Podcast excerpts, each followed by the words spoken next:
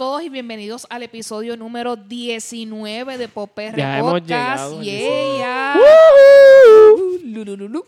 Eh, recuerden que este es el podcast donde estamos, donde discutimos lo que estamos escuchando, viendo y leyendo. Como siempre tenemos que presentar quiénes somos Popr. Eh, comenzamos hoy con Alegrito. Alegrito, ¿cómo tú estás? Yo estoy súper. ¿Y tú? Todo muy bien. ¿Cómo ha estado tu semana?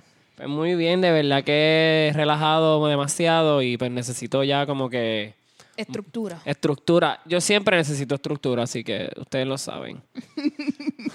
Si han escuchado todo el podcast desde el principio, van a entender por qué él la necesita.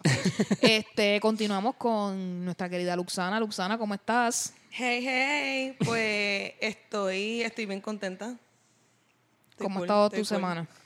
Pues bastante normal, eh, pero, pero bien, ¿verdad? Estoy, Sí, sí. Por lo menos nada catastrófico ha pasado, así que estamos... Estamos- Sabes que no ha pasado nada bueno, pero tampoco ha pasado nada malo, así Está- que eso está es fluyendo. algo bueno. Eso es algo bueno. Está fluyendo, está fluyendo muy bien. Eh, y yo soy Evo. Este, mi semana ha estado más cargada del usual porque voy a tener más responsabilidades de esta semana en adelante, pero we are soldiering on. Haremos lo que podamos con el tiempo que nos damos. Muy bien. En este episodio va a ser muy interesante eh, por los invitados que tenemos y segundo, porque le vamos a dar la batuta a nuestra querida Luxana para que eh, comience y nos deje saber a quién tenemos en este episodio de hoy y de qué vamos a estar hablando. Yay, estoy bien pompeada. Me da risa porque cuando tú di- cuando dijiste pasarle la batuta a Luxana, yo lo primero que me pasó por la mente fue como que espontáneo, fue como que no tan interesante como cuando este nuestro querido Alegrito algún día, co- como ahorita estábamos riéndonos de, de tu espontaneidad tan chévere, pues yo ya me estaba imaginando. No se preocupen que cuando eso pase va a ser tanta seriedad que no vaya a aparecer yo. Pero sí, la razón que, que me está pasando la batuta es porque esto, esto es como un mini musicofilia integrado dentro de Pop PR de hoy. Which is Este, good. Tiene que haber variedad. eh, claro, claro. Este, y, el, y el invitado que tenemos hoy no es solo eh, dentro del mundo de la música, sino una persona que yo pienso que está eh, también cae con, con la representación de Puerto Rico, obviamente. Así que es. no, voy a dejar que, que escuchemos cuál es el don de nuestro querido Black Rhythm. Bienvenido. Bienvenidos. Sí, gracias mi gente por tenerme acá. Este, vamos, yo quiero comenzar donde todo empezó en tu vida.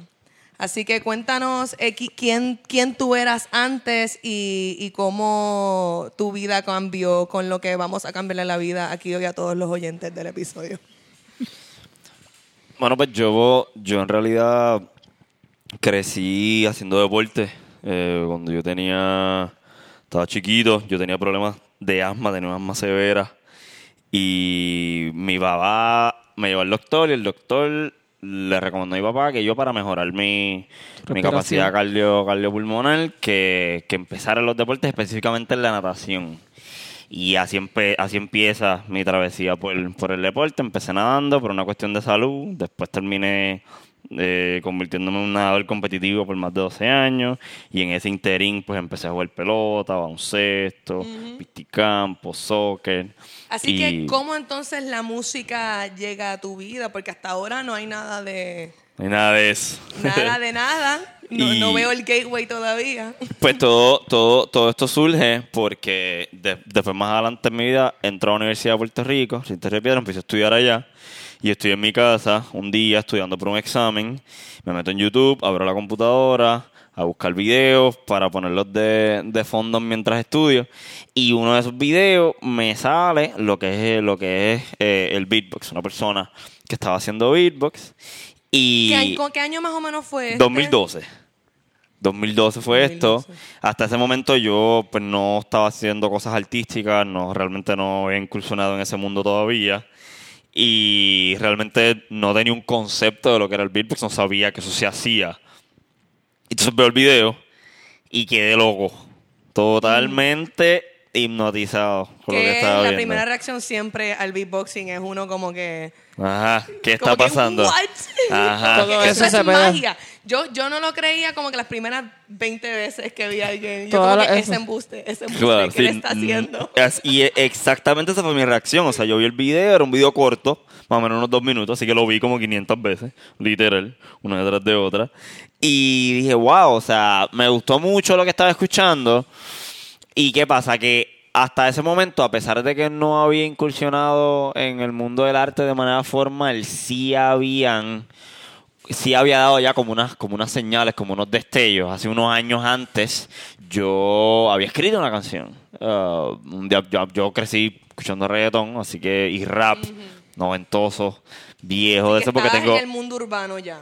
porque tengo, tengo primos mayores que yo, significativamente mayores que yo, que a través de ellos es que voy conociendo lo que son los comienzos de lo que hoy llamaríamos Exacto. que es el reggaetón. Y así que vengo con cier- eso fue generando en mí como cierta afinidad hacia el rap, hacia, Hacia las palabras. Y después más adelante, cuando yo estaba como en décimo grado más o menos, yo un día me levanto y digo, mira, yo como que quiero escribir una canción. Y así fue, cogí una libreta y, y escribí una canción autobiográfica titulada Mis Orígenes en, aquel momento.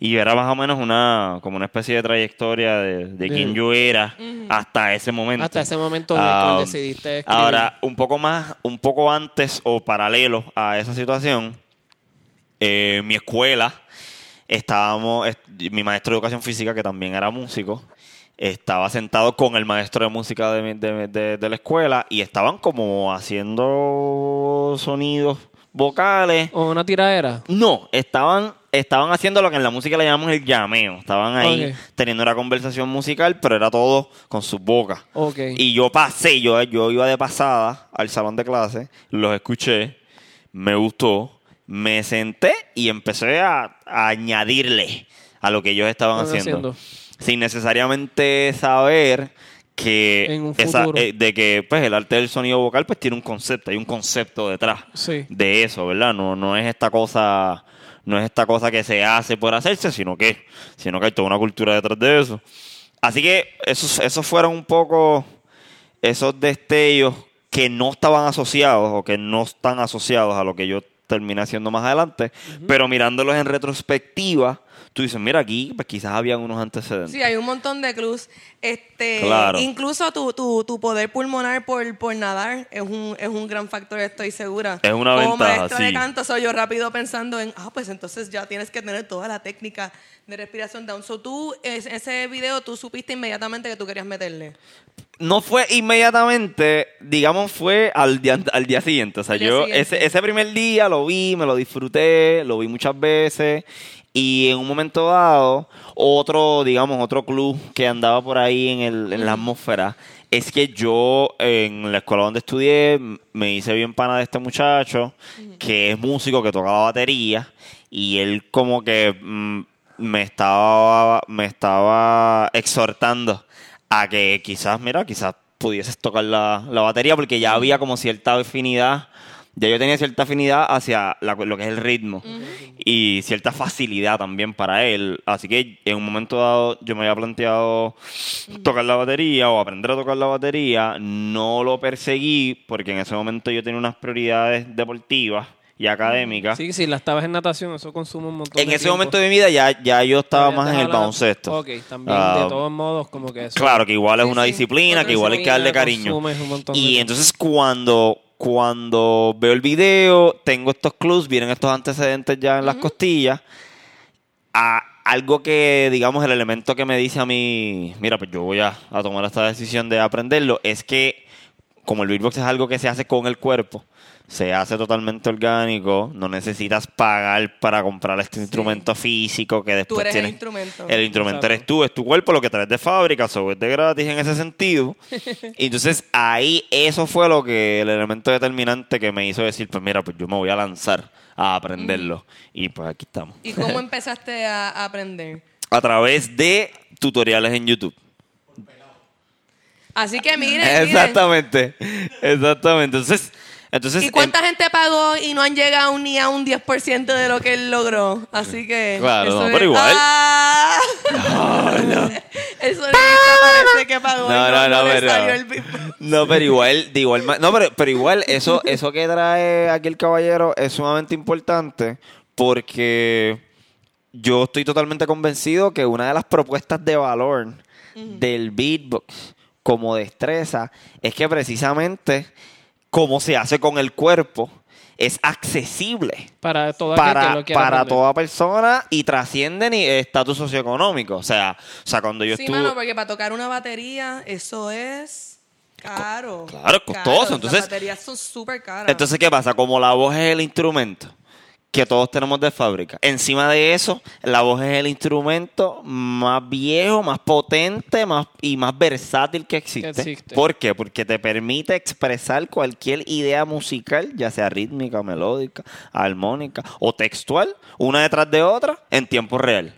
O sea, o sea, so- o sea, con, tu voz tú puedes, tú puedes ser un percusionista en un momento y trabajar el texto en otro momento y trabajar el sonido en otro momento y trabajar la melodía en otro momento y lo puedes hacer todo como que en sucesión. Y eso es algo que, eso es algo que, que es muy chévere de la voz y que es parte de su propuesta de valor, además de que a través del beatbox, si una persona no tiene una batería, puede aproximarse, acercarse a lo que es la teoría musical pues, rítmica, percusiva, a través de la voz.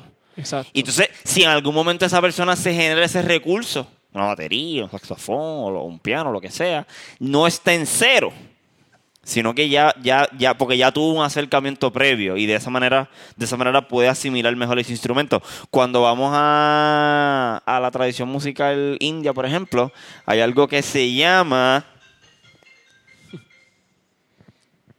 Hay muchos muchos fanáticos llamando a, Sí, ya lo están a Black Rhythm contactando. durante, hasta durante episodios. Totalmente solicitado. La vida de, del artista.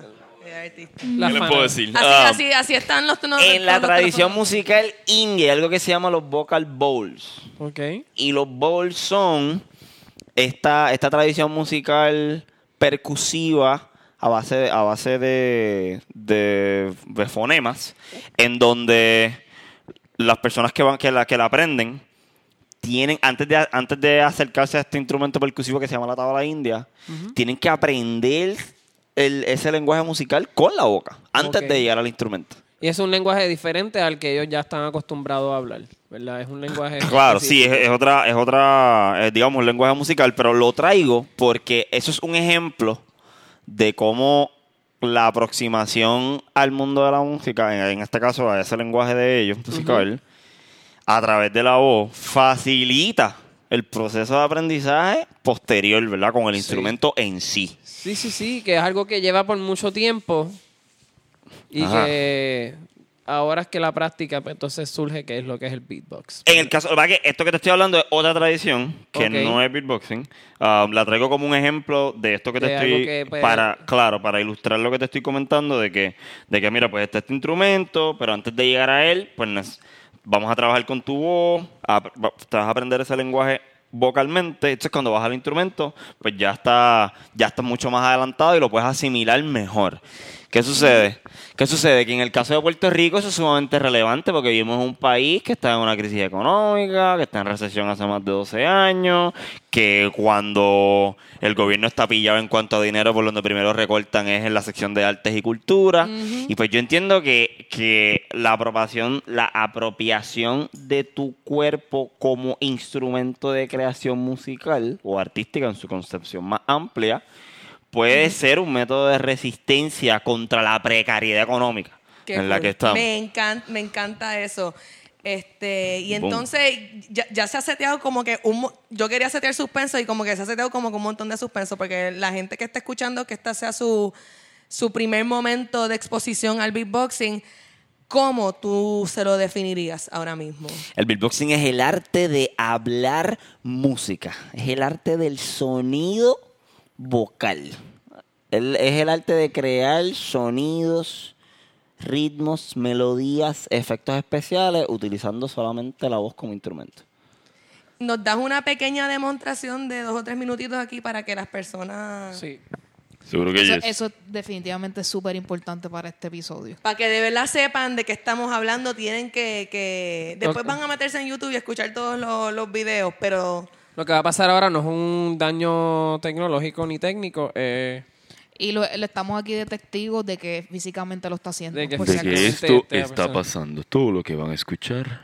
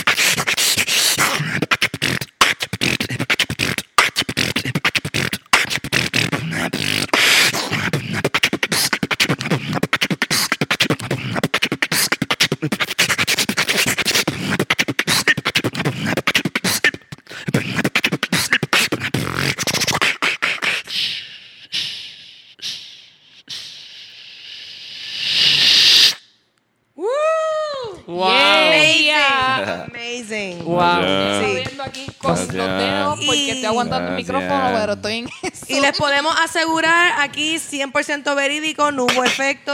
We are Estoy- witnesses de que Estoy impresionado. This is, this is the real deal. No, y, y hay, hay más cosas impresionantes que vienen por ahí. Yo estoy loca por, por hacer una pregunta, eh, pero, pero falta un poquito. Wow, que mucho Antes Vamos de- con calma. eh, ya hablamos un poquito, ¿verdad? De, de la- el problema en Puerto Rico con, con, los art- con las artes, con los artistas, la falta de apoyo, especialmente económico. Eh, obviamente el beatboxing es algo que empezó eh, afuera y ahora aquí eh, es que está poco a poco creándose una presencia. Definitivamente Black Rhythm fue el primer cantante de beatbox. Yo puedo decirte eso, ¿verdad? Cantante de beatbox. ¿O cómo preferirías que, que te llamemos? Beatboxer. Beatboxer, punto. El primero que, beatboxer que yo conocí en Puerto Rico, yo diría que fueron años. ¿sabes? Desde que yo te eh, conocí a ti por primera vez eh, hasta que yo vi otras personas creando un ambiente. ¿Cómo se ha desarrollado ese ambiente y cómo lo ves ahora por fin? Pues está creciendo. Nosotros aquí, además de pues, mi carrera como solista del beatbox, yo también soy el presidente de la organización que se dedica a fomentar, promocionar y mover, eh, visibilizar lo que es el arte del beatbox aquí en Puerto Rico. Se llama Beatbox Puerto Rico y es, y es básicamente em, el, colectivo o la comunidad de beatbox aquí, aquí en la isla empezó primero como, como una plataforma digital donde se pudiese exponer el talento beatboxerístico puertorriqueño.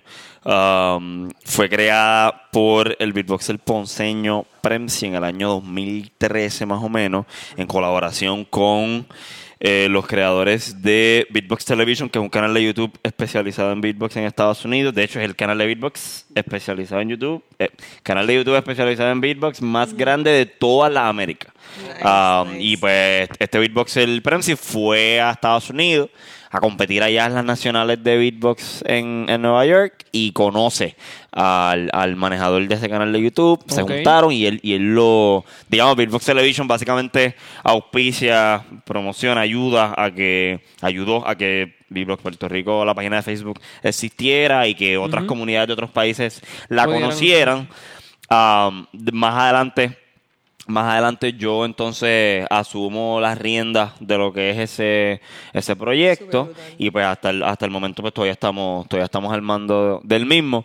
Um, en estos años que llevo, que llevo practicándolo, a medida que he ido creando contenido, a medida que he ido tocando tarima, a medida que he ido eh, haciendo camino, pues poco a poco han ido apareciendo beatboxers de diferentes partes de Puerto Rico, de Cagua, de Carolina, de Bayamón, de Fajardo, de Cabo Rojo, de Guaynabo, de Maunabo, etcétera, etcétera, um, que me escriben o que se comunican conmigo a través de las redes sociales, Facebook, Instagram, YouTube, ven mis videos, me escriben, mire yo también hago beatbox. Y entonces yo veo ese movimiento y primero me genera una base de datos.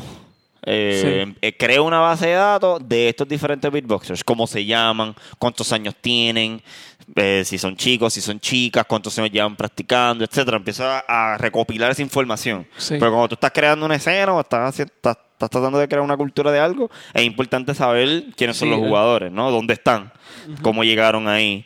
Así que ese fue, ese fue el primer paso que hice. Y después hago un chat en WhatsApp solamente para beatboxers puertorriqueños, que todavía existe. Ah, Súper cool. Tú- así que tú, tú has liderado prácticamente, eh, o sea, tú eres como que el, el, el rey del principio del beatboxing en Puerto Rico. Bueno, el, el- el- yo diría, digamos, por lo menos de lo que es esta nueva cepa, ¿verdad? Esta cultura contemporánea de beatbox, pues, ¿verdad? el- Quizás el pudiésemos decirlo de esa, de esa manera. Sin embargo, eh, otra cosa chévere que ha pasado, recientemente estuve dando un taller en la Escuela Superior de- de Artes Visuales en Santurce y tuve la oportunidad de conocer un caballero que me habló de, de personas que hacen beatbox, que hacían beatbox en los 80 aquí en Puerto Rico. Nice. Um, que esa viene siendo brutal, esa viene siendo esa cepa eh, de los 80 que The old school. que viene siendo la vieja escuela que viene siendo que viene siendo la cepa que coincide con el desarrollo de la cultura de lo del que es la hip hop cultura del a nivel- beatbox como tal. de la cultura del hip hop porque lo Del que pasa es que el beatbox surge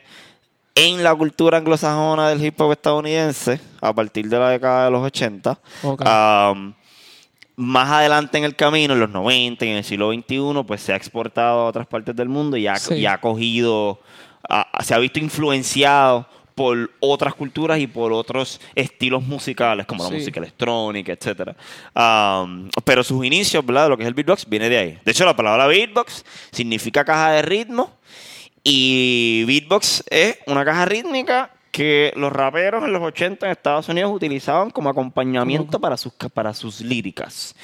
Y en un momento dado, en un momento dado, surge, surge lo que es el human beatbox, que es lo que, que es lo que, que es lo que trabajo yo.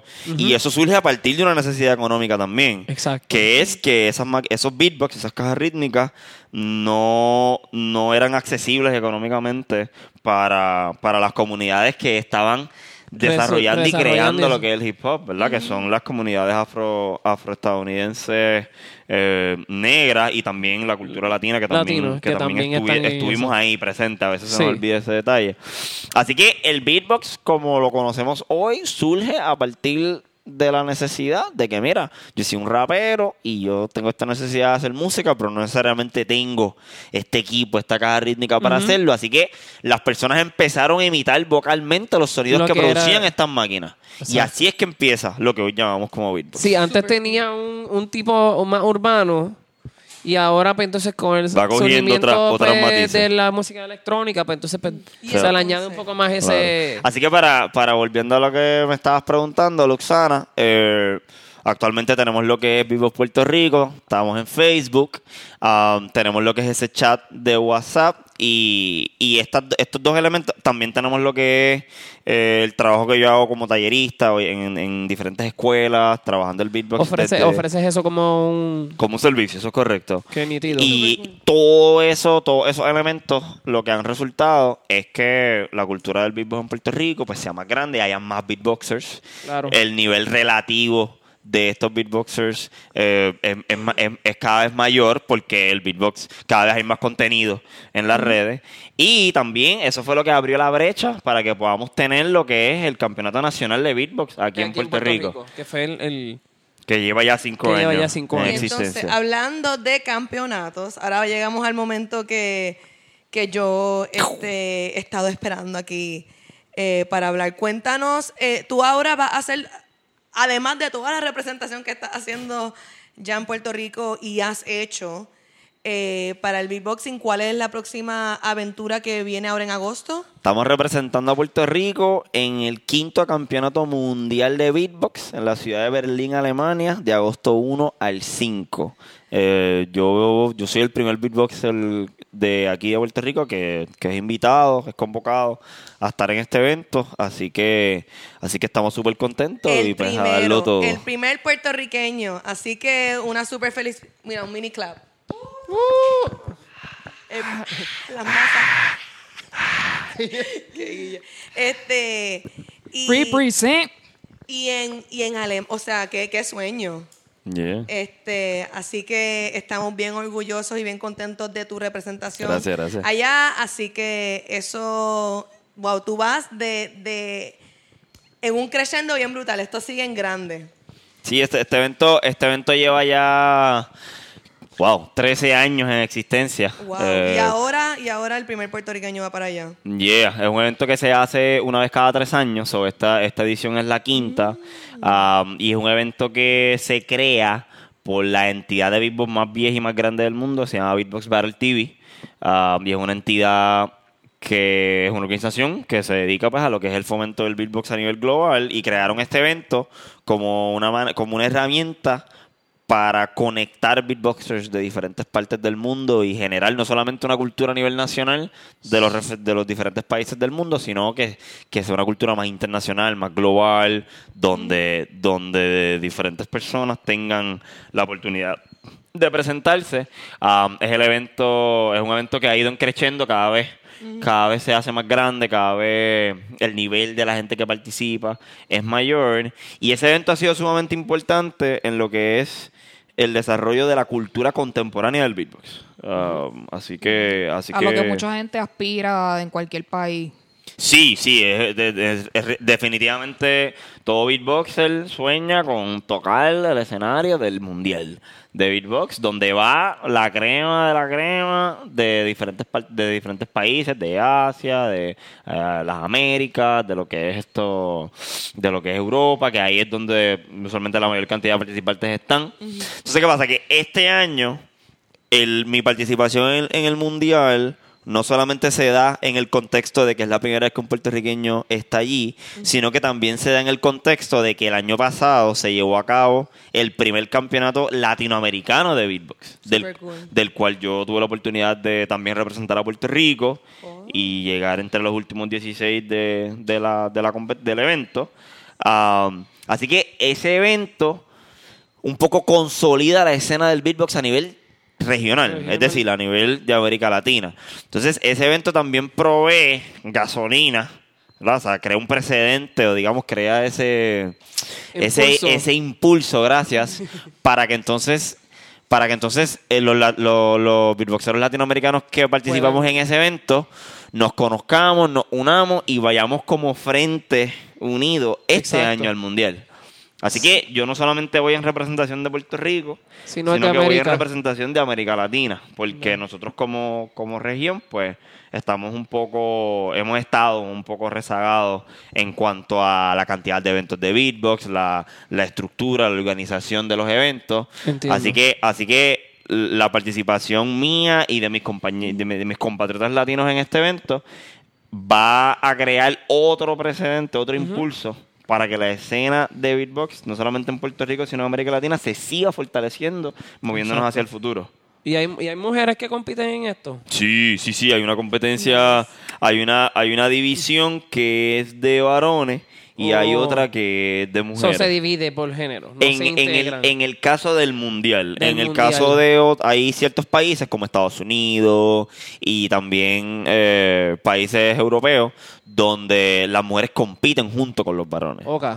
Inclusive, inclusive han habido eventos en donde las mujeres llegan lejos, a veces ganan, a veces llegan a las finales.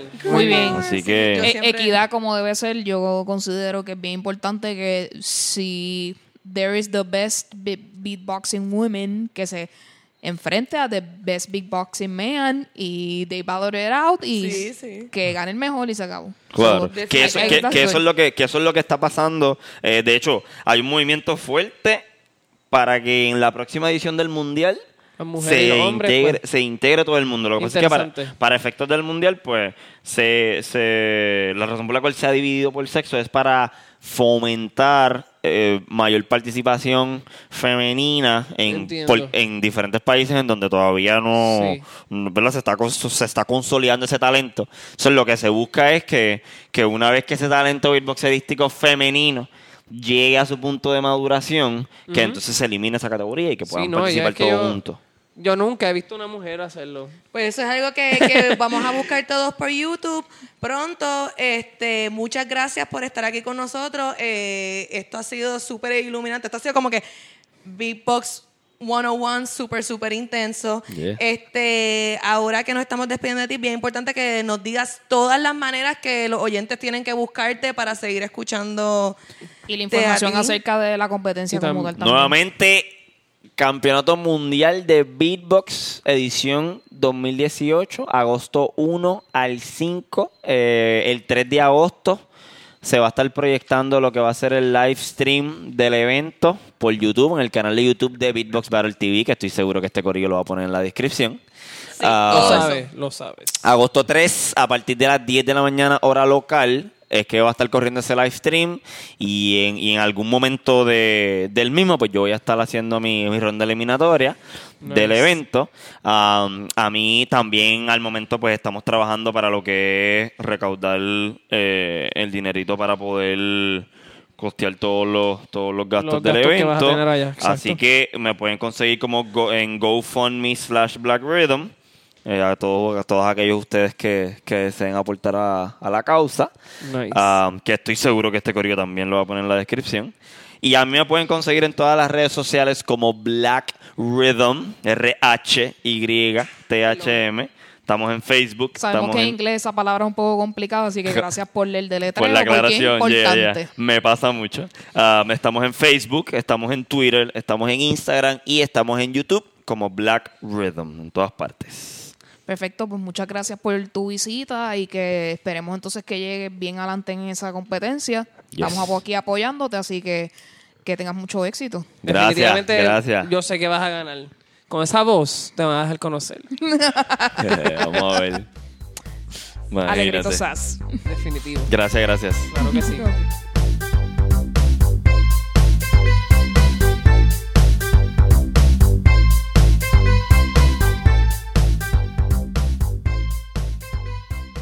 Hola a todos.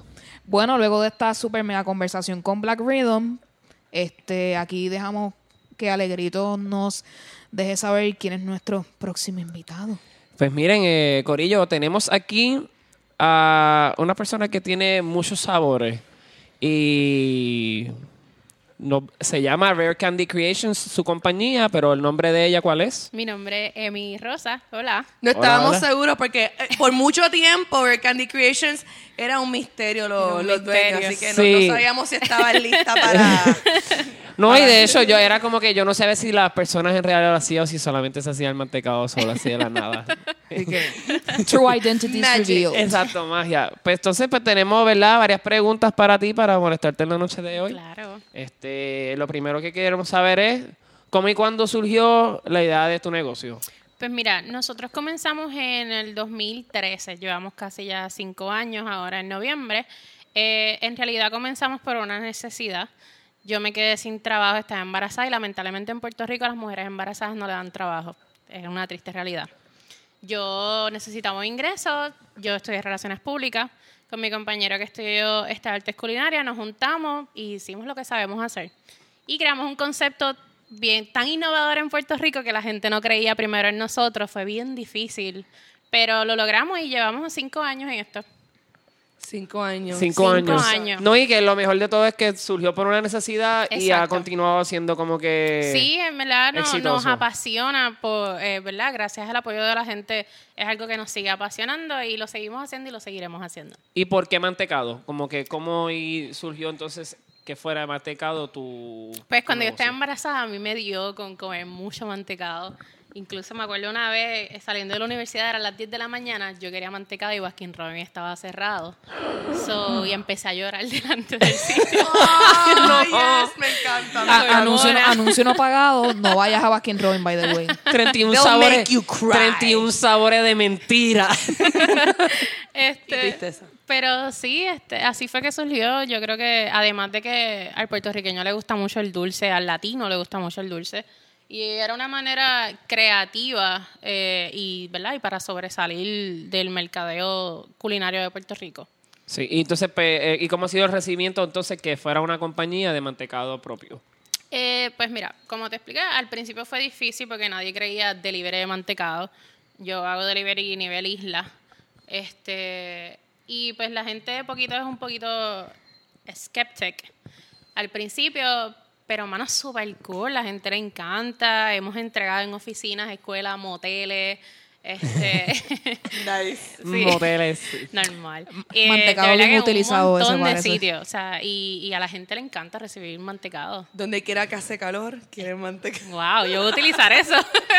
Y entonces, el, el mantecado que tú utilizas, este, es para todo, hay veganos. Pues mira, nosotros comenzamos más bien con mantecados normales, hacemos combinaciones de, de sabores como tal. Por ejemplo, tenemos uno de vainilla y mofongo.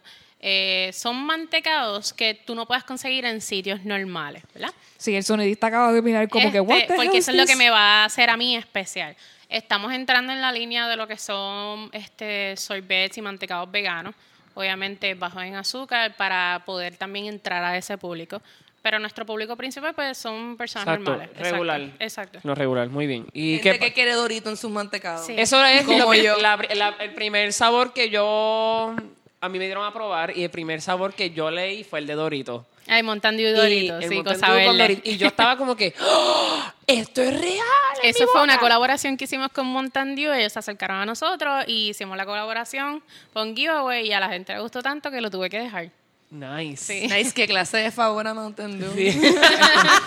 Pues sí, este, ese, ese sabor en particular, pues más o menos yo creo que describe qué es lo que significa Rare Candy para el mercado. Y quiero que tú, Emi, nos digas a nosotros eh, qué es eso que los distinga a ustedes de los demás, porque eso es algo que yo, yo entiendo que es bien importante que la gente lo sepa y lo reconozca. Exacto. Además de, obviamente, el delivery, pues a nosotros nos gusta crear cosas que no puedas conseguir en cualquier sitio. Eh, siempre tratamos de combinar ya sea lo salado y dulce, agridulce, amargo, siempre una combinación para que tengas un balance en tu paladar, no que sea overly sweet. Y siempre bien creativos, que llame la atención. Ahora mismo, recientemente, el domingo, que fue el Ice Cream Day, eh, Ana de Color New, una cava, ellos nos contactaron para hacer un mantecado de cava, mango, raspberry y oro. Qué rico. gold.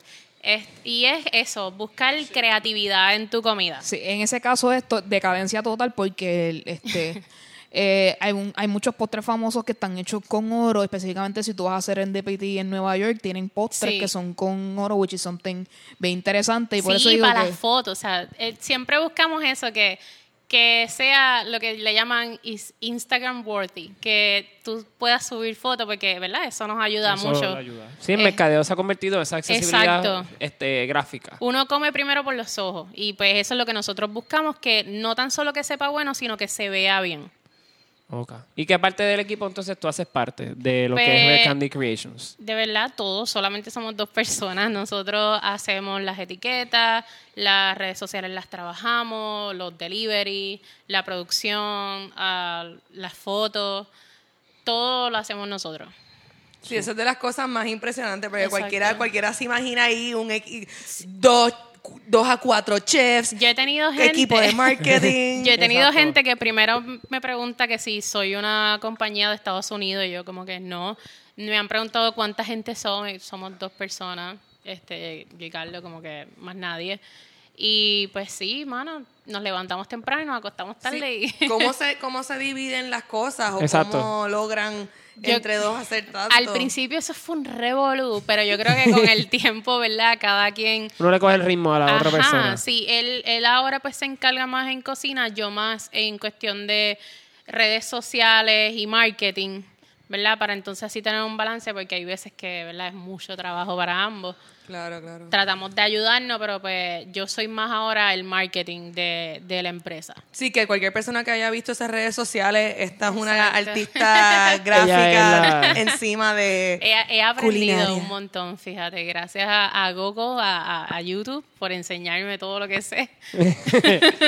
Pero sí, que sí. uno con la práctica es que uno aprende bastante. sí. Y, ad- y además tu background de relaciones públicas pues ayuda Exacto, a que sí. definitivamente ese, sea el campo en el cual tú te puedas destacar. en Exactamente, eso. eso me ha ayudado mucho a, a, a, ¿verdad? a ser un poquito más elocuente, a cómo expresarme, a cómo cuidar mi marca, eh, en ¿verdad? Eh, vamos a ponerle palabra acá en bochinchas y cosas, cómo bregar con el cliente. Eso me ha ayudado en mis estudios. Pero en cuestión de, por ejemplo, pues tirar una foto, porque no es lo mismo un selfie a fotos de comida, eh, pues he aprendido con el tiempo. Y ya que estás hablando de tu propia marca, ¿cómo es ser un negocio local puertorriqueño? ¿Cómo se siente todo ese trabajo que tú le pones a lo tuyo? Porque es algo que sale de aquí, de ti. Y cómo tú, ¿verdad? Cómo tú lo trabajas y cómo tú describirías esa experiencia. Pues mira, eh, se siente brutal el hecho de que una persona lo pruebe y tú le ves en la cara que, que tú sientes que le llegó al alma el, el, el mantecado. Este, no, no ha sido fácil, ¿verdad? Porque el puertorriqueño no es un público fácil. Eh, el puertorriqueño, este, ¿verdad? Digamos que siempre tiene una crítica constructiva. Este, Ok, traducido, exige mucho, pero quiere pagar poco por ello. Pues me ha tocado.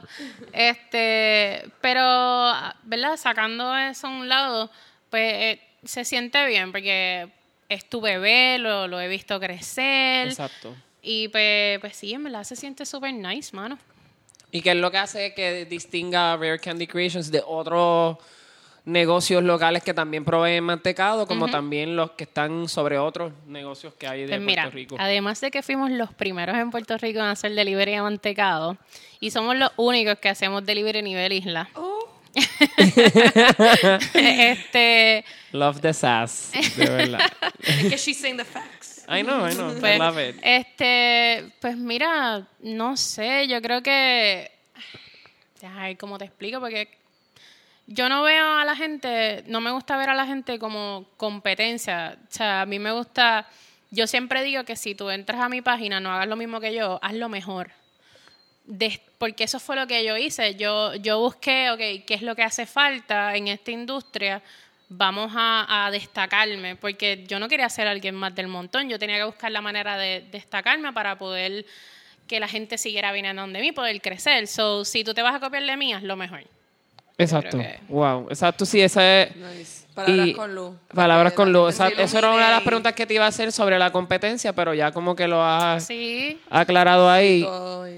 y- Y, si fueras a hablarnos de los sabores, qué sabores tienes, qué, es- de dónde surgió esa, esa inspiración de los sabores, qué sabores vendrán en un futuro, si nos puedes soltar un, un, un tip, un secretito. Pues mira, eh, los, uno de los sabores más vendidos de nosotros es Brunella, que es mantecado Ese de es Nutella, brownie y almendra.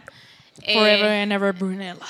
Yo, yo, yo siento que ese es el más O cómodo. Brunella. mantecado es como crack. Ese es el más cómodo para las personas, pues porque es, un Es- sabor de que se pueden... Y en realidad lo sacamos, yo no quería hacer un mantecado de Nutella porque el Nutella era algo que estaba muy prostituido. No, en el don para... Yo siento... Y es continúa siendo bien prostituido. Yo cuando yo era pequeño, yo me acuerdo haber comido Nutella, yo pensé que eso era algo mío nada más. Entonces yo crecí y era como que la gente le ponía Nutella a todo. Era como que Sí. hasta el sofá para sentarse le Sí, ponen pero Nutella. Una cosa, así. esa prostitución del Nutella está bien trilly. Porque yo me he comido los Nutella whatevers en churches, los Nutella whatevers en el cine, los Nutella whatevers en la tienda de Hazelnut y, y, y suena, o sea, que suena delicioso, pero te lo No. comes y es como que, diantre, ¿cómo tú arruinas Nutella? O sea, es como que eso de verdad que... Pues lo saqué porque la gente me, quedó- me estaba pidiendo algo con Nutella y pues ahí fue que nació este Brunella.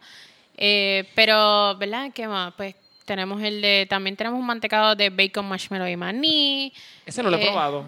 Tengo uno de, de vino cabernet y cheesecake. Siempre tratamos de que, ¿verdad? Los sabores tengan balance. De sabores nuevos, mira, honestamente, yo creo que eso viene como que de momento. No eso no es algo que, que nosotros planeamos. Eso es como que, mira, ¿qué tú crees si hacemos esto? Ah, pues dale.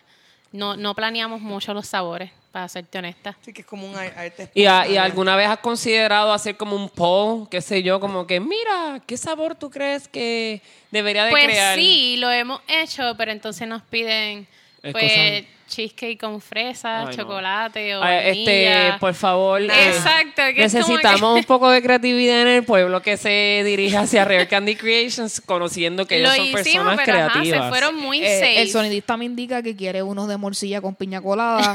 este, ahí está el reto lanzado. Siento que esto es como en el, un programa de Nailed It. ¿Cuál es, ¿Cuál es el que tiene alcohol? Hay uno que a mí me Eh, pues encanta. mira, el de Wine and Cheesecake tiene alcohol, el de tenemos uno ahora, porque también tenemos de temporada.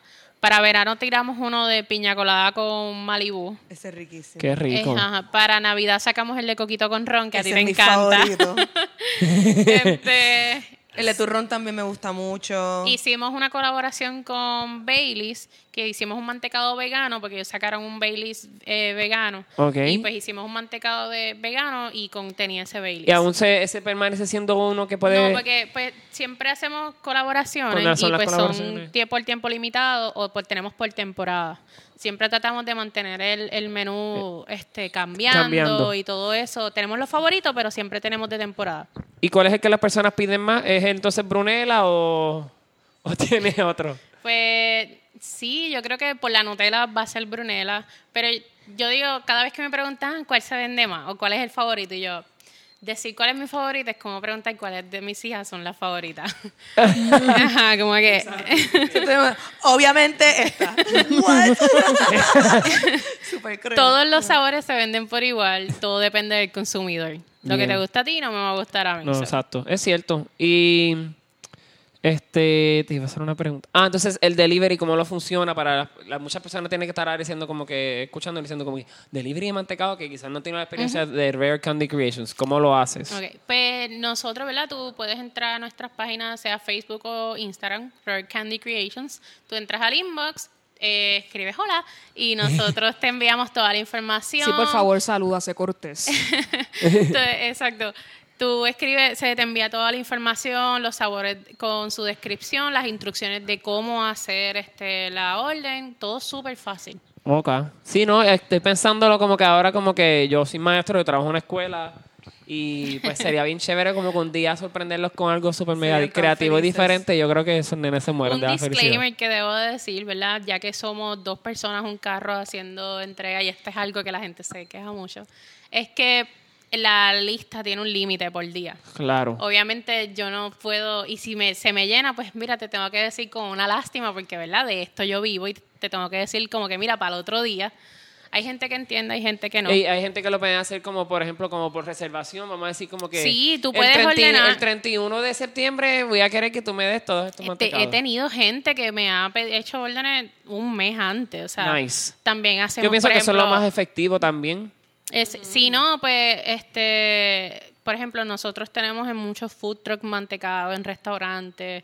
Nosotros hemos tenido este mantecado hasta en mesa 364 con Chespiñero, en food truck, Miramar Food Truck Pie, que también pueden ir a esos sitios a, a comprarlo, ¿verdad? No, yo entiendo que el delivery sería lo más fa- fa- que la gente quiere, pero pues hay veces Son que se me llena. este tenemos para actividades que te, te podemos dar vasitos, hemos hecho actividades en el antiguo casino de Puerto Rico. Nice. Sí, de verdad, en la, en el, oh my God, la, la alcaldía, ¿no? Lo, El Capitolio. exacto, en el Capitolio hemos tenido eventos también. Nice. Sí. Qué bueno que el gobierno pues te ha Sí. apoyado en la compra de... ellos, ellos también comen. Sí, sí. Muy bien. ¿Qué más? Qué brutal. Pues eh, yo creo que, bueno, antes de pasar, ¿verdad? Para la próxima sección, sí queremos saber, ¿verdad? ¿Qué, qué viene ahora para Rare Candy Creations? ¿Dónde, este, Pues mira. cuál es, cuál es la meta? ¿Cuál es el futuro? Pues nosotros seguimos, ¿verdad? Haciendo, haciendo colaboraciones.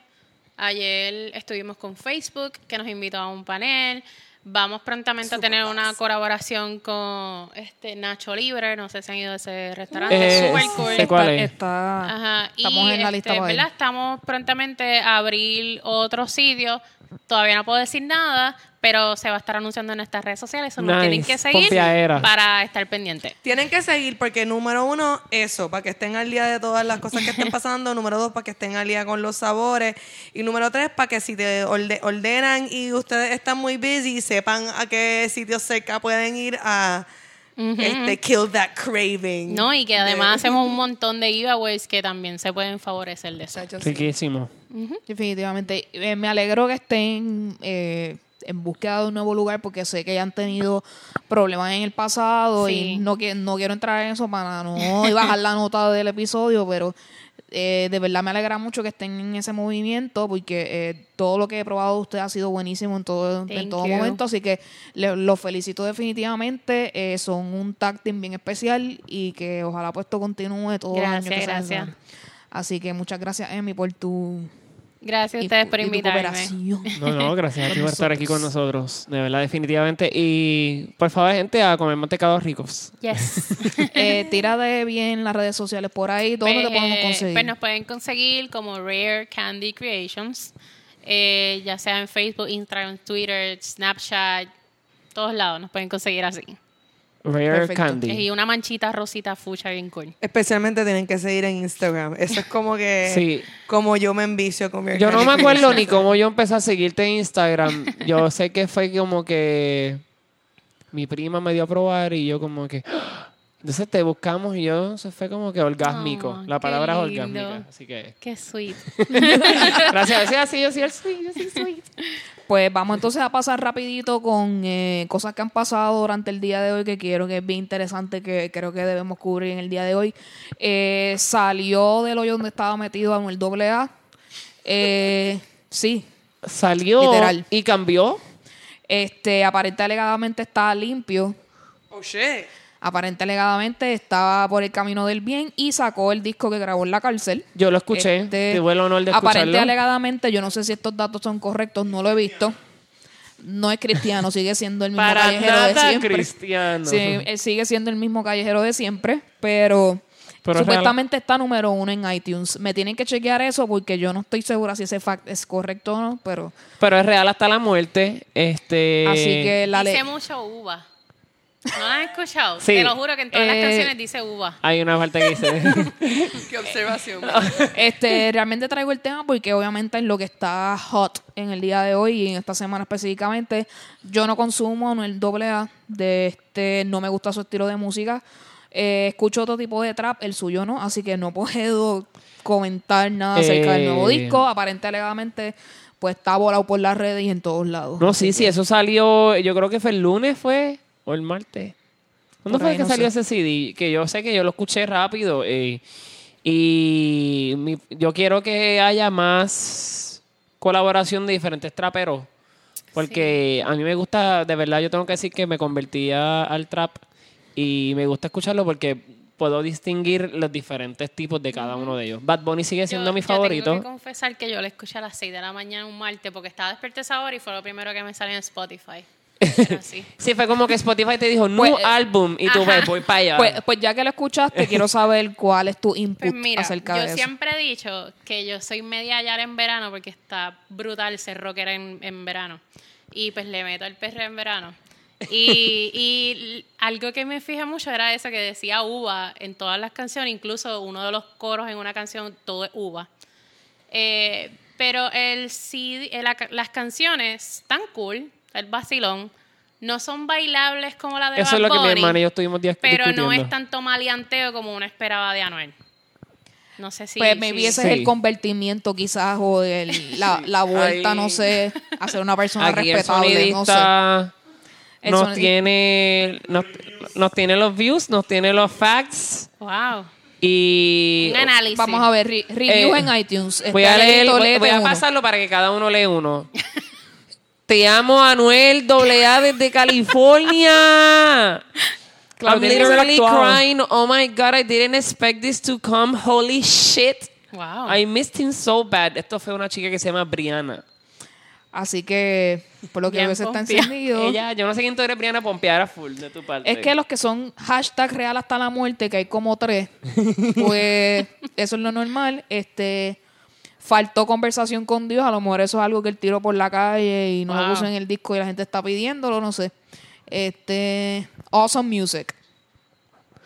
La gente sabrá lo que considera que es awesome o no. Mira, a ver ahí, que tú quieres Este, leer por ahí, te puedes describir los emojis que hay por ahí. No, y eso fue algo que yo le estaba comentando a mi hermana y le dije, como que estas canciones todas son como con CD, pero hay una canción en particular que escuchamos que esa, ese CD él lo grabó desde la cárcel, ¿verdad? Entiendo que sí. O fue- él salió y lo grabó. No Entiendo que, es una, entiendo que es una mezcla de ambos. A Él mí- grabó Yo quisiera hablar con él y preguntarle cómo surgió todo eso, porque para mí siempre es algo bien No, curioso cuando la gente... si. Debe- tienes que buscarlo en Rapetón o maybe Chente, Cha- Chente en su pro- en su de eso sabe, así que Estos reviews están tan al garete No yo tuve que leer como tres para distinguir qué lado tiene el comentario y qué lado son los nombres. Sí, yo también. Porque Sí, es como que uno es el título y el otro es... hay uno que, que, que dice perrito rico y yo no sabía si eso era el comentario O el username. Pero parece que es, no sé lo que, pero alguien dijo brrr of course they did. y Sí, alguien dijo The King of Spanish Trap is back y yo no soy ni trapera, yo te puedo dejar saber que I call no bullshit. King. of Spanish Trap. Trap es bien obvio que es Bad Bunny. It's like, anybody that doesn't live under a rock knows that, así que pero viene competencia, los, los fans de Anuel ya se creen que, que él trae competencia, so No, y eso está muy bien that's gonna porque get squashed like a fly Obviamente on the ellos ya de wall. por sí tienen una colaboración. Ellos A ya los tienen dos. una Ahora colaboración. pueden hacerse unas peleas ahí también. Ellos tienen una colaboración Exacto, que es- yo vi. Es, de es una- otro, es otro estilo diferente y al que le guste, pues. Sí, eh, es que había muchas expectativas porque, ah, que él salió de la cárcel, que como que iba a ser mejor que Bad Bunny. Y yo siempre pensé que no, que él simplemente era hype. Él, e- él era el tempo de nuestra época. True, Eso es todo. true. uh, Sí, Sí, porque eh. Tempo salió de la cárcel y, y murió, o sea, no es relevante ya. boom, boom, checa like a snap. Este, sí. Free tempo. Estoy de acuerdo. Este, no sé, quizás esta imagen un poco más limpia que él quiere dar, pues no le da tanto street cred, quizás como lo, Y- como lo quisiera, lo necesitaría en este momento, no sé. Ya que estamos hablando de trap, Bad Bunny se tomó una foto con Diplo. Ah, sí. Ah, verdad. Pero ¿viste por qué fue? No, no vi. Porque Cuéntame. estaba en una disco y él cogió una canción y pues hizo un remix. Como Este, que- sí, porque Bad Bunny estuvo en Ibiza. Ah, Exacto, poco, él estuvo en Ibiza. A mí me encantaría que se tiraran algo juntitos los dos. Sí, Es bien interesante porque yo he visto varios videos en España que mencionan a Bad Bunny y hay, hay mucho como que mixed review. Hay gente que lo adora y hay gente que lo odia. en España. Ajá. Ok. So, es bien interesante ver esa dicotomía allá, pero la gente en Ibiza lo que le gusta es party 24/7, so él es una es una buena combinación definitivamente Diplo y, y Bad Bunny, so vamos a ver si sale algo de ahí. Este también eh, Ariana Grande sacó la canción God is a Woman.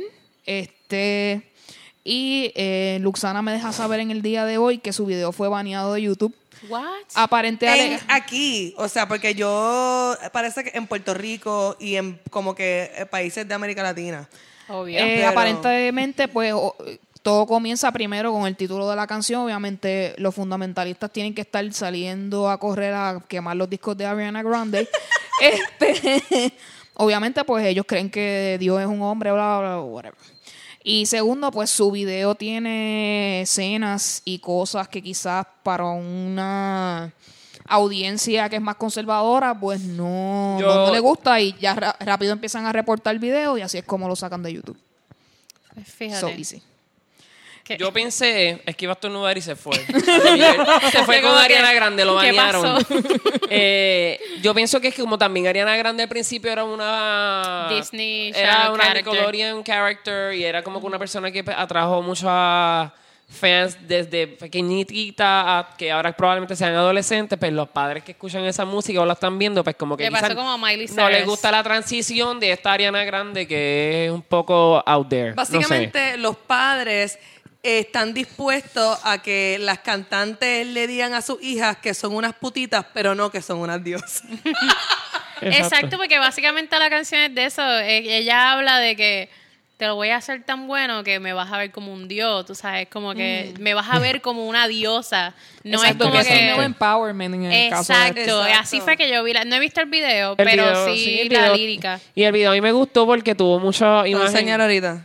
Tiene mucho simbolismo, tiene mucha imagen y pues como que me Yo gustó. creo que es eso. Yo creo que realmente es porque mucha gente, al no entender el video, porque es bastante surrealista y tiene muchas imágenes que son bien abiertas a interpretación, pues la gente se asusta rápido por lo que no entiende y lo reportan. Entiendo que eso pasa todo el tiempo, así yo no lo que entiendo. it makes sense to me que eso sea lo que haya sucedido. Yeah.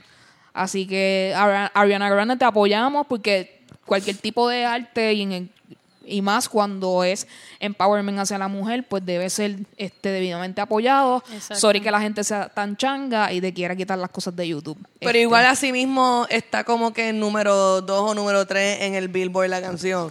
Porque así So- mismo como los fundamentistas la banearon, el resto de la gente como que, yes, religious people are angry. Happiness. Lo que pasa es pues que existe ese todavía ese, ese closeness y hay que empezar a, El tabú. el a ver tabú. que pues la generación Z y los millennials somos personas contra, que nos gusta la contradicción y, y ver como que esos temas y, explotarlos de la mejor manera posible. Así que pues vamos a estar pendientes a ver que a quién más van a banear de cualquier lado para nosotros Y además ella no es Ariana aquí. pequeña, ella, ella es Ariana grande. Ella ha sido mu- muchas cosas y nunca ha sido grande. Pero, Oh, Fue como snap. que, wow. wow. but that's not a bad thing. It's, just, it's an ironic name. Definitivamente ella sabrá por qué. Muy bien. anyway, pues para entonces terminar el podcast de hoy, quiero pues dar las recomendaciones de esta semana. Este, voy a empezar con Alegrito, recomiéndanos algo. Pues mira, lo primero que les voy a recomendar es que el 29 de julio, eh, el Grifo, el Refrán y la Sangría de los dos los hermanos, esos en Caguas, eh, van a tener una actividad que se llama El Junte, para que vayan y se den la vueltita, va a haber café, cerveza, comida vegana bien rica, sandwichitos, y va a ser un vacilón. Eso es para el 29 de julio y pues si ven que no están haciendo nada y este, están cansados de las playas, pues vayan a los ríos también de Puerto Rico que son bien bonitos y no les va a dar bilacia. Eso es una leyenda negra que se inventaron nuestros padres. Comentario random de la semana. Así que Ya- vayan ya a los ríos de Puerto faltaba. Rico, mójense, qué sé yo, pesquen. Stay wet. Stay, exacto, stay wet, stay wild. Excelente recomendación. Muchas gracias, Alegrito. Luxana, Claro. que nos recomienda. Bueno, este, les quiero recomendar, eh, de verdad busquen, esto es una, una recomendación interactiva, Eh, busquen una canción feminista que las inspire y una canción religiosa que los insul- los insulte y envíanos una Exacto. canción que te haga sentir inspirado y una canción que te haga sentir insultado para ver qué, qué piensa la gente. Pues definitivamente nos las pueden enviar, ya ustedes saben, a nuestras redes sociales o al email, así que aquí Luxana los lo exhorta a que hagan eso. Este, Emi, recomienda algo que podemos ver, escuchar, leer. Pues mira, No sé, yo les recomiendo a todo el mundo eh, The Handmaid's Tale. Yo creo que todo el mundo debería ver esa serie y aprender de esa serie. So, búsquela en Hulu y... Ay, denle like a mi página de Rare Candy Creations. No, defini- definitivamente la pauta siempre, estoy de acuerdo. Ya, nos, ya yo he recomendado ya varias veces también Handmade, Handsmade y definitivamente este season está más fuerte que nunca. eh, bastante impactante y ese final no lo vi venir, pero sí lo entendí porque mucha gente no lo entiende, por favor, alguien que ya lo haya visto el segundo season y quiera discutirlo con nosotros, al email y a las redes sociales para que entonces podamos discutir eh, pronto el tema. Eh, venir. que yo les voy a recomendar Cuéntanos. es que además de ver Handsmaid, lo que he hecho ha sido ver este Queer Eye. Eh, Yes. Yo creo que ya yo lo hablé de ellos la semana pasada, pero lo voy a seguir hablando porque ya este, están empezando a grabar si son tres ya. Ya hay fotos de ellos por todos lados, so it's very Y exciting. van para Kansas City esta vez. Así que siguen estando en los estados esos medio rednecks o sureños. ¿Verdad? Eso es lo que yo Como no que ese es el entiendo. trend. De hecho, este, ya tú que tú sabes. traes eso, pues como que en un micro comentario que voy a hacer, hubo una vez donde se trajo el tema en una discusión que ellos tuvieron de por qué estaban haciéndolo así. Y era para eso mismo, para que demostrarle a las sociedades que son un poco más pues reservadas en eso, de que pues la homosexualidad, la transexualidad, el lesbianismo, todo eso, pues, y el bisexualidad está- es normal. Es algo que pues tú naces con él y tienes que empezar a aceptarlo ya porque pues Sí, yo creo que... one day it's gonna be one of your kids. ¿Y qué vas a hacer? Traicionarlo, echarlo por un lado, eso te hace una mala persona. Por eso es que ellos, ellos hablan en el intro del programa que el- eh, la primera corrida de Queer Eye era para demostrarle que ellos habían llegado.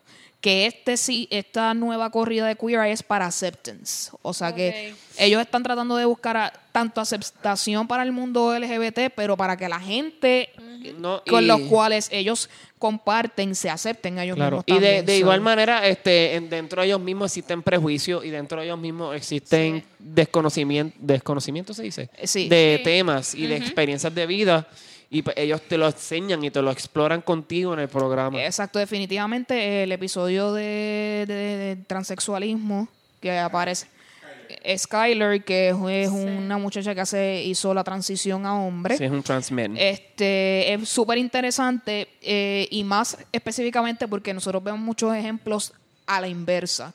Y verlo de mujer a hombre es como el Sí. 20% más interesante y muchos de ellos en Queer también aprenden de esa experiencia. Así que ven interesante, completamente recomendado. Así que este, eso es lo que tenemos para las recomendaciones. Así ¿Eso que este, quiero saber si alguno tiene alguna película o algo, porque hace tiempo como que no hablamos de películas, alguna película que venga por ahí que usted esté loco por ver. Este, vi la de Christopher Robin, que es la como que la secuela de Winnie the Pooh. Es súper interesante, que es una película de Disney, como que me movió mucho. Y la segunda parte de Wreck-It Ralph también. Vi el, el trailer y me llamó mucho la atención, así que vamos Pues a ver qué se mira, viene. este, en realidad, como que exacto, no hemos estado hablando de películas, pero es porque. Yo en verdad no tengo tiempo para ir al Pero cine. estamos así, estamos en esa. Demasiadas horas en Netflix y Hulu pa- como para sacar tiempo. para ir al Sí. Pero- No, yo, yo estoy así, estoy como que Netflixeando y Juliando. Bueno, Netflixeando. Juliando.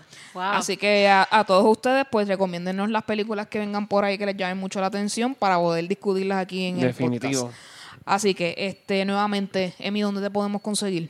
Rare Candy Creation, Instagram, Facebook, Twitter, Snapchat, you name it. Donde tú quieras. Eh, Luxana, ¿dónde te conseguimos? Luxana Music en YouTube y mi página oficial de Luxana. Y yo lo único que está diciendo ahorita Diana Grande es como si yo me, si yo me llamara Luxana Pitufa. O sea, no haría sentido porque yo soy alta, no chiquita. llevo, yo- llevo ese, quería decir ese comentario ahorita y se me olvidó y ya no me recordé. Eso cogí la oportunidad. Pero Luxana Gra- Music. gracias, Luxana. Pitufa. Alegrito, ¿dónde te conseguimos? Me puedes conseguir en Instagram como Poemas, P-O-E-M-A-S, y en Twitter como Alegrito PR. Y ahí estoy para ustedes. Preguntas, hangueo y todo eso. Este, y a mi EU me pueden conseguir tanto en Twitter como Snapchat, perdón, e Instagram como en Vicios Vacíos. Eh, algo bien importante antes de terminar el podcast, eh, si nos están escuchando en plataformas que son de podcast, ya sea Apple Podcast, Google Play, es bien importante que nos den la recomendación, que den todas las estrellas posibles y mm, eh, escriban reviews acerca de nosotros. Esto permite que otras personas que están escuchando podcasts similares nos puedan escuchar y nos puedan encontrar y de esta manera pues tener mucho más seguidores. Algorithm. También este, quiero agradecerles a todos. Ya sobrepasamos los 400 followers en Facebook. Los así vi. que muchas Estaban gracias a Hoy todos. por- estaban dándole el... al like, bien chévere. Así que muchas gracias a ustedes. También hemos visto eh, mucha integración en Instagram, así que muchas gracias a todos por Definitivo. seguirnos. Y nos vemos en el próximo podcast, que es el número 20, a ver qué hay por ahí. Así que Ujú. nos vemos en el Mágico. próximo. Bye bye.